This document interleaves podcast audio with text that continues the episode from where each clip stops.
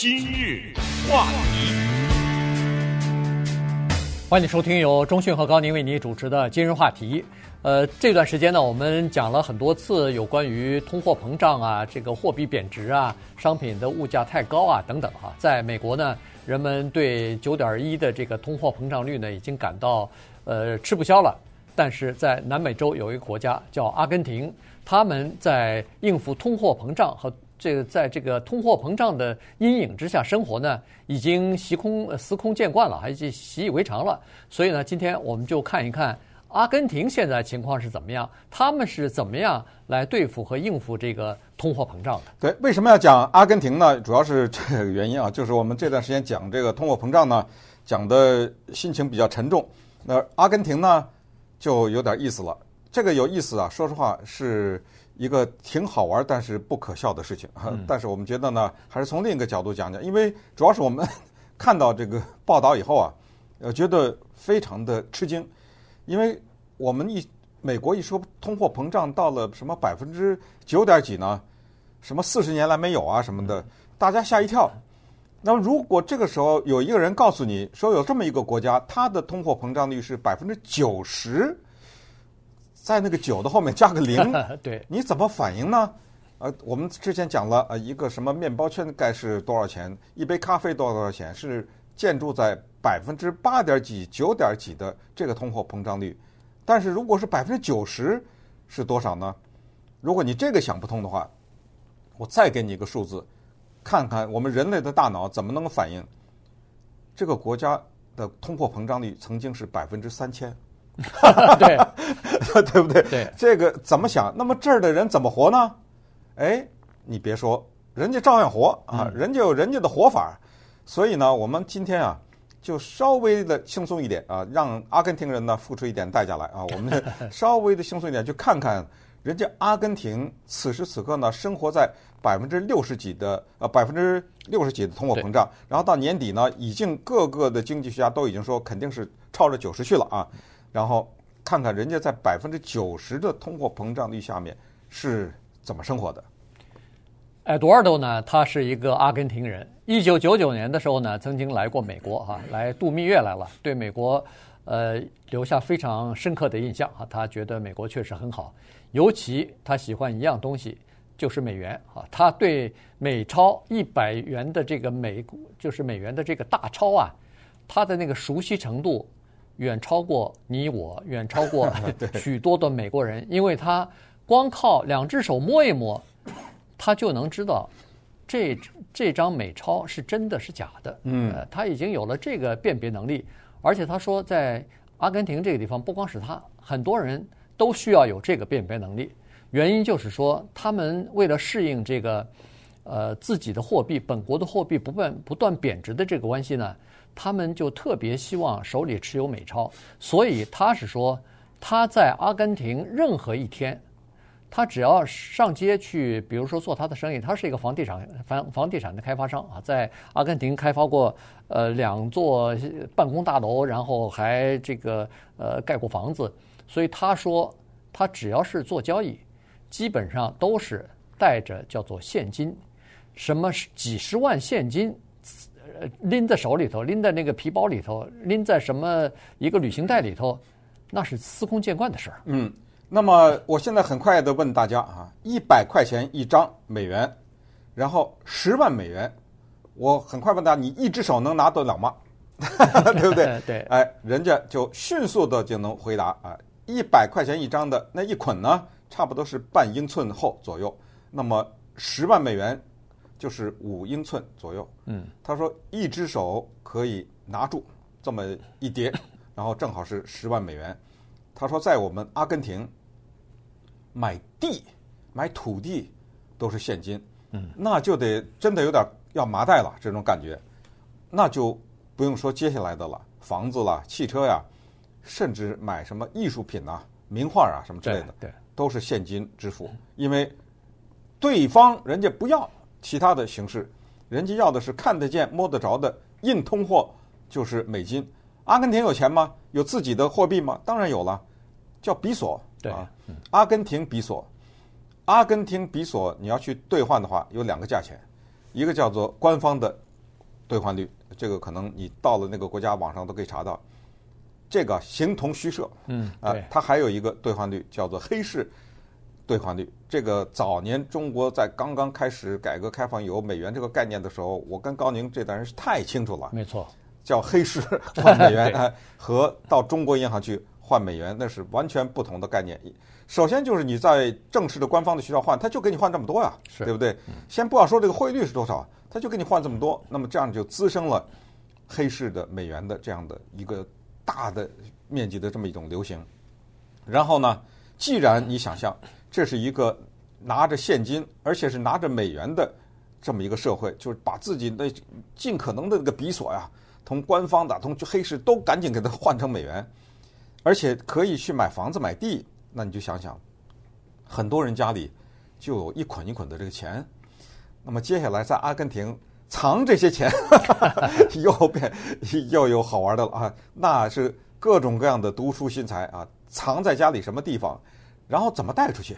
嗯，男的揣在哪儿，女的带在哪儿？哇，这个真的是一个又可悲又可笑的一个画面呢。对，在人家阿根廷家里边，呃，挖挖地窖，啊，这个地窖深五层楼，据说是，呃，有的呢是藏在一个。防弹的保险箱里边，那就是说你用枪打都打不开的那种保险箱。据说还有的是藏在一个地方，外边是什么九层九九把锁，我不知道是锁在一扇门上头还是若干扇门啊，就是大概钱比较多了，所以呢挺有意思。到银行里边去做交易的时候，那有的人是提着手提袋，有的人是穿着个天还不冷呢，穿着棉大衣，里头揣着都是钱。有钱一点儿，或者是这个交易的数额大一点的话，有人是雇着那个装甲车啊，嗯，就把钱就是运钞车，哎，运钞车，装甲运钞车就把现金运到银行去了，嗯，呃，然后因为很多的这个卖方要求的就是我要美元，而且要现金，嗯，你光写张支票什么。呃，给我个什么信用卡之类的不行啊，这个我就要现金啊，所以这个是阿根廷的一个情况。如果您马上要去阿根廷呢，我告诉你啊，现在它当地的货币啊，差不多一美元呢，可以上个月的时候可以换一百八十个比索，这是官方啊，啊，这是官方的。现在呢，这个月啊，刚过了一个月，马上可以换两百九十八比索了。等你下个月或者是十一月份去的时候。可能可以换五百比索，所以你现在去阿根廷去旅游去，应该是个不错的选择。反正就是带足了现金，对、啊，是这么一回事儿。当然，马上就有一个非常简单的问题产生了啊！我去超市买一把葱，是比如说五一块钱吧，假如啊，嗯、你进去的时候是九点钟，等等你到付款机那时候已经变。呃，一块五了，比如是啊，为什么这样说呢？因为我想说下一个问题，就是一个葱啊，这么便宜的一个东西，它能这么迅速的涨价？那个店员跟那个客户冲啊，往那个啊，那个店员是着急的，赶紧把那个价钱改成新的，那个顾客呢，赶紧抢下来，不让你换价钱。那么你想说老百姓怎么活呢？当然有一个直接的办法，就是加薪，嗯，疯狂的给你加薪。哎，这个事儿就好玩了，因为你咱们这儿美国一说加个什么百分之几啊，三啊，五啊。七八啊，什么之之类的，几点几啊，什么的。嗯，对。人家那儿加一年啊，百分之五十，是这么个加法。只有这样呢，他才能跟得上那个通货膨胀，要不然那整个全国都别活了，对不对？只只有那个富人活也不行啊。那你想，那这有什么问题啊？你贵吧，你贵，我这还加薪呢。嗯，对。但是加薪的后边，那钱在哪儿？就得印钱呐。对。然后印钱呢，什么一块两块那个钱。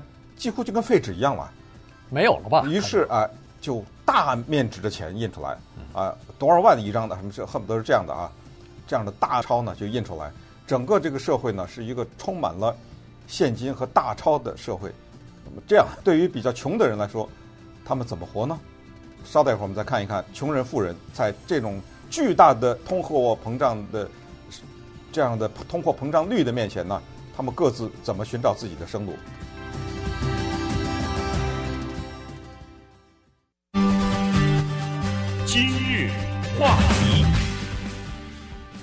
欢迎你继续收听由中讯和高宁为您主持的今日话题。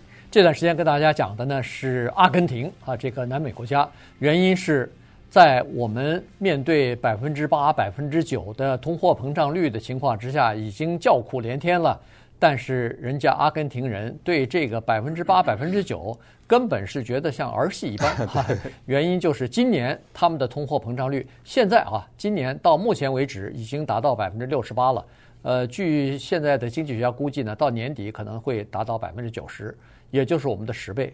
而且从二零一八年开始，一直到现在，连续四年通货膨胀率都超过百分之三十。嗯，所以这个是一个挺大的问题啊，就是说他们那儿的这个整个的情况就是不容小觑啊。那究竟原因是什么呢？当然有一些呃放到其他国家也适用的原因，比如说什么俄乌战争啊。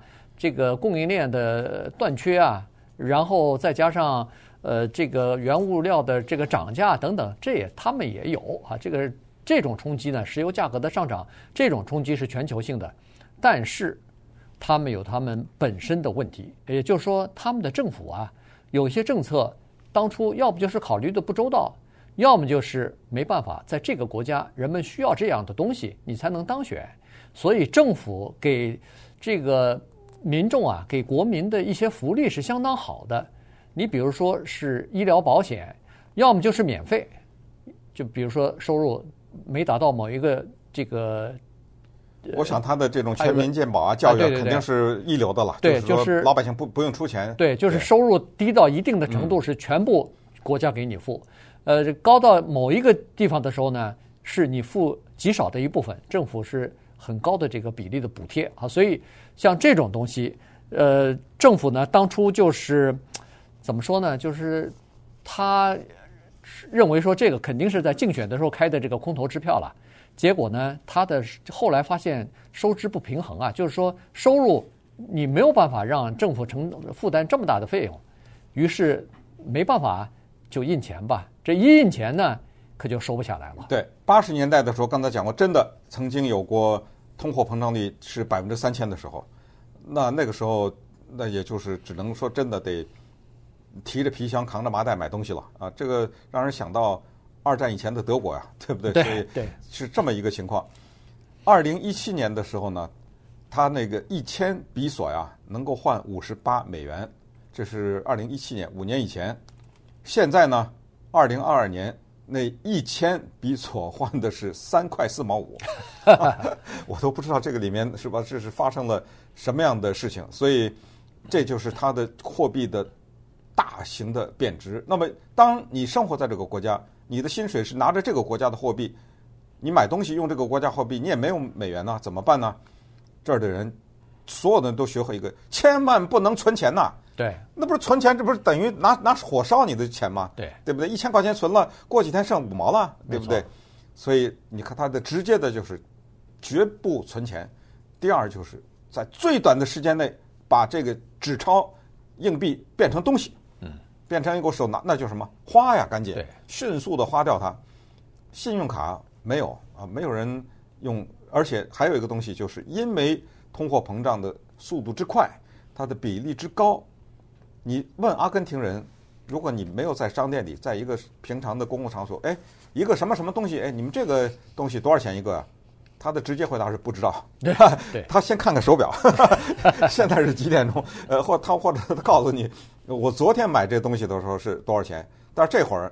不知道，对，这样，所以你到阿根廷去，经常会出现这样的情况。上个星期你在这个餐馆吃饭的时候的菜单，但是这个星期去的时候，一看价码全变了。对，所有的菜全都变了。对，然后昨天你坐计程车的时候，每每个英里，我不知道他那是怎么算法啊，是多少钱？今天你再看那个计计码器计呃计钱的那个计里程的那个数字和钱又不一样了，又又涨价了。所以就是。在这种情况之下，你可以想象得出来，人们就是要赶快花钱，而且有些人呢比较精明，就是他尽量把钱除了要花掉以外呢，还要什么呢？要尽量的是分期付款。我越花的多，把你的钱借了以后，我越占便宜。他说，你看有一个人他就说，他买电视啊，买什么冰箱啊，全部用这个叫做分期付款。对，因为你分期付款，你是没法过半截涨价了。对，咱们之前说好的呀，我每个月付多少钱，你你你那个变价格变了，那跟我没关系啊。对，不我不知道为什么商家愿意给他分期付款，是吧？呃因为你不给他分期付款，他不买。对那不就这么简单吗？所以他说是到最后的呃一两次分期付款的那个款项，他付的那个钱等于是三 三个汉堡包的钱，呃就就把冰箱买来了。当然这是最后一期了，可能他是分一年半年的时候这个这个付款所以这不就等于他他他就认为说这是赚了便宜了。如果这个钱没花出去，你就亏了，嗯，对不对？对，那么咱们想说了半天都是买家哈，那个卖的人，你想他是什么心理呢？买家就是我们说的普通人，不存钱呐，什么的，没有信用卡呀，然后拿钱赶紧花呀。那你想想，如果有一个人在卖这个东西，咱们就拿刚才说的冰箱来举例，嗯，就说算一千美元吧。然后我礼拜一是一千美元，我礼拜二可以卖一千二，呃，礼拜五的时候可以卖一千三，比如啊，那你认为他礼拜一会卖吗？呃对对不对？对。当他预期到说这个东西如果我放在这儿，我保留的时间越长，它的价值就涨得越快的话，我会卖吗？当然，这个不就是说所有的人都不卖了，连米啊什么面都不是。他就是说有一些商家他开始叫积压，他不是没有。所以在阿根廷有这么一个怪现象：你去买个东西没有啊，在仓库里放着呢，你知道吗？哎，他不告诉你，他藏着，因为他期待着它的价格会涨上去。这个呢，还是回到刚才那个，就是可以想象阿根廷的这种福利呢是很好的。这个对于现代社会是一个很好的教科书，就是当你的社会的福利特别好的时候，大学免费，看病不要钱，你知道他那个汽油什么一毛钱一加仑什么之类的，都是就是政府补贴的嘛。都是这种情况下，我一毛钱一加仑，我是开玩笑了，我只是来说他那个肯定是便宜的不行的。嗯啊，公共交通。那什么地铁啊，什么公共汽车，几乎就是几毛钱几毛，就都这样的，让老百姓呢生活的基本的生活的一些元素给你解决了，但是就带来的就是这个问题，就是通货膨胀的问题。嗯，在阿根廷呢，现在估计就是说，除了美国之外，现金最多的国家就是美 美元的现金最多的国家就是阿根廷。它现在的估计呢，就是非金融机构、非银行。的这些机构，就是在民间和黑市里边存在的美元的现金呢，据说达到两千三百亿了。嗯，呃，而且它的那个黑市的市场啊，就是美元对当地卢布卢卢比的这个啊比索的这个呃这个交易呢是非常的活络的哈。大家都知道，呃，刚才钟讯还说呢，在以前的时候，在中国也有这样的人，你走到。呃，某一个商场外面，你走到一个什么地方的时候，人家就会问你，哎，要不要换？那见多了，那个尤其是邮局的门口，你知道吗？就一个人站，要要美元吗？要美元吗？啊，声音还要压压低了点对对，而且他还得稍微判断一下，他看着你这个人有可能，如果是一个什么大妈什么之类的，你知道吗？他就不问，他就不问了，你知道吗？对对，嗯，在在这个阿根廷也是这样子，有一些呃树树林的旁边啊什么的，一男男女女的都在都在兜售呢哈，都在问哎要不要换要不要换，大家也都知道。要想换的时候到哪儿去换？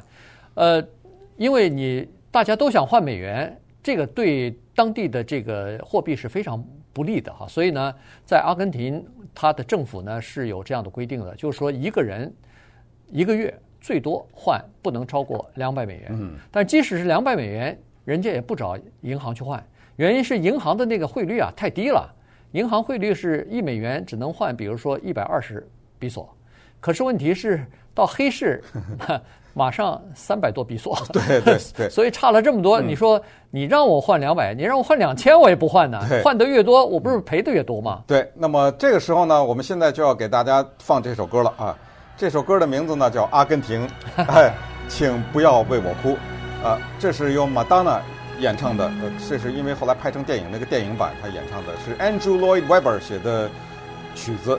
呃，为什么要放在这儿呢？就告诉大家，咱们向阿根廷人学习啊，保持着一种乐观的态度，拿着现金，因为我们这个节目收在这儿，就是人家阿根廷人还有一个办法对付通货膨胀，叫做以物易物。对，哎，你家里有点什么不需要的，我家里有点什么，或者说我需要点什么，谁有这个东西？